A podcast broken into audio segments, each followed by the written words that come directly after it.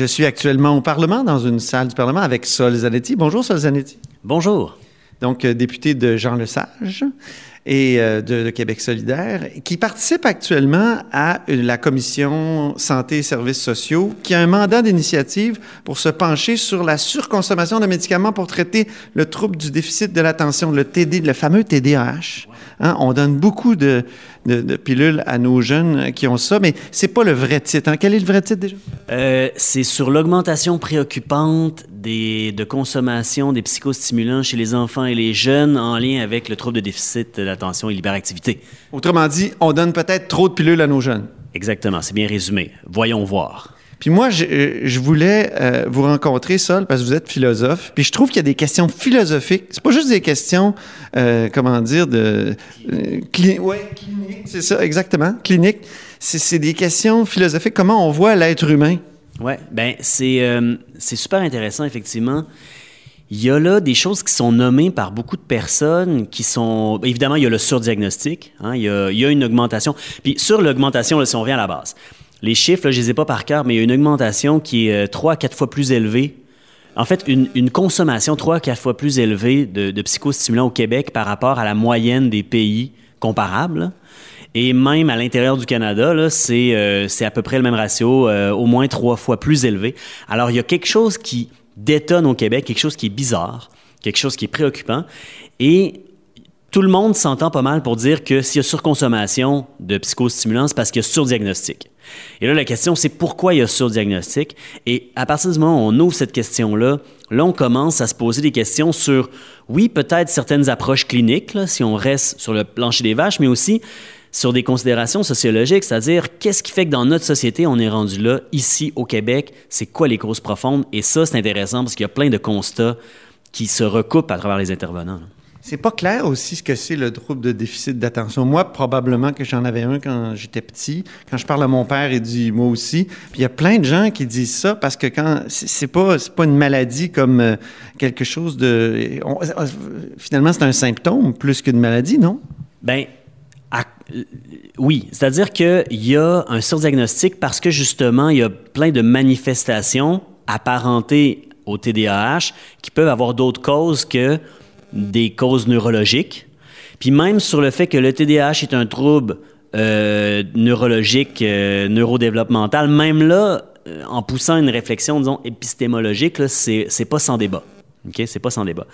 Maintenant, c'est ça, il y, a, beaucoup de gens qui disent qu'il y a une surévaluation. Des fois, un enfant peut avoir l'air d'être euh, dissipé, euh, pas être capable de maintenir son attention, peut avoir toutes sortes de symptômes qui ressemblent à, au TDAH, mais ça peut être parce que des fois, il y a une mauvaise hygiène de vie, hein, il se couche trop tard, ça peut être parce qu'il est sous-alimenté ou, ou, ou qu'il mange pas les bonnes affaires. Est-ce que ça peut être parce qu'il y a des problèmes à la maison circonstanciels, puis que dans une certaine période de temps, il va se passer des choses? Est-ce qu'il se passe des problèmes toujours de chicane dans le couple, par exemple? Est-ce qu'il y a, est-ce qu'il vit de l'intimidation? Est-ce que c'est sa façon de réagir à ça? Est-ce qu'il vit du harcèlement ou de des agressions sexuelles. Il y a toutes sortes d'affaires peuvent arriver qui peuvent avoir l'air de un TDAH.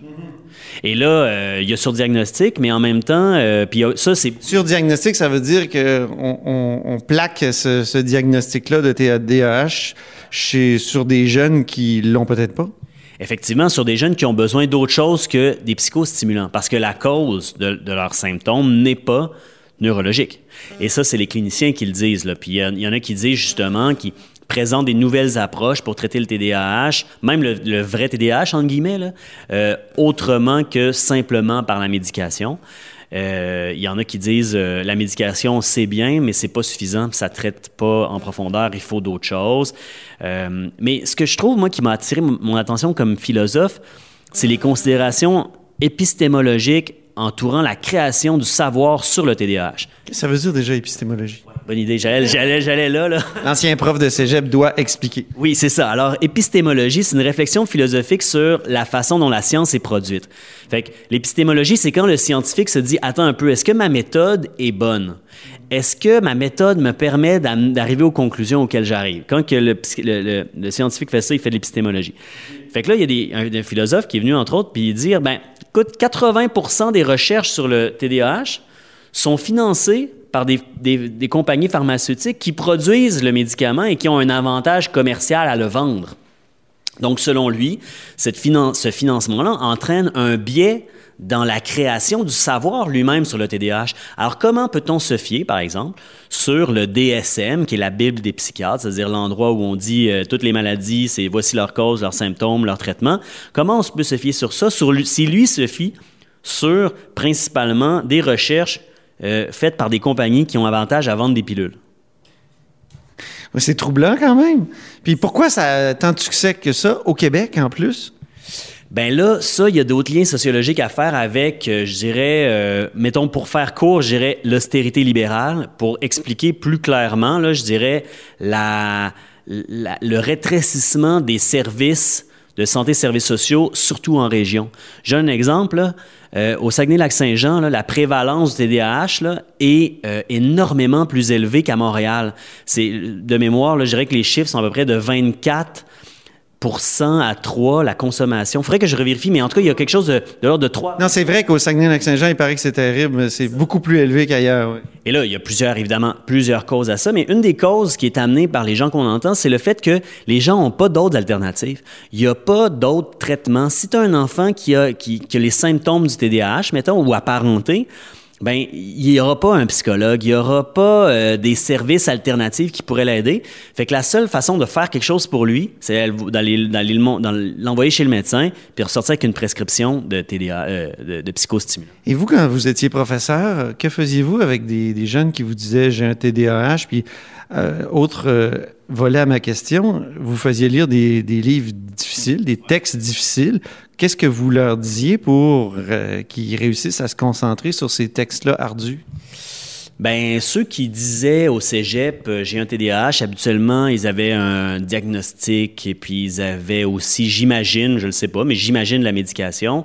Puis ils avaient aussi des mesures adaptées pour passer leur examen, c'est-à-dire qu'ils pouvaient être dans une salle où ils étaient pas mal tout seuls pour pas être distraits par les autres. Euh, Il y en a qui mettaient des bouchons dans leurs oreilles et puis il y avait plus de temps. Donc, il y avait des mesures d'adaptation, puis aussi sûrement de la médication, j'imagine, qui fait que euh, moi, je remarquais pas. Je pouvais pas dire cet, cet étudiant-là a un problème déficit de l'attention. C'était difficile à dire. Mais en même temps, euh, c'est ça. Il y a, il y a- Pour ce qui est de la concentration sur les, les grands textes difficiles, qu'est-ce que vous faisiez? ben, ils me disaient que c'était difficile, puis moi, je leur disais c'est normal. Et je les aidais en leur, en leur préparant des questions de lecture. Euh, ça, c'était un mécanisme que j'avais trouvé. Je leur disais, voyez, ce livre, mettons, lisez les 60 premières pages. Sur les 60 premières pages, je vous pose 20 questions.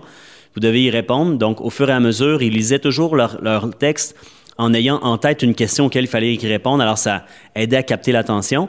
Mais en même temps, euh, à un moment donné, c'est normal. C'est en faisant des choses difficiles qu'on devient meilleur. Fait que moi, ça m'inquiétait pas, puis ils finissaient par y parvenir. là.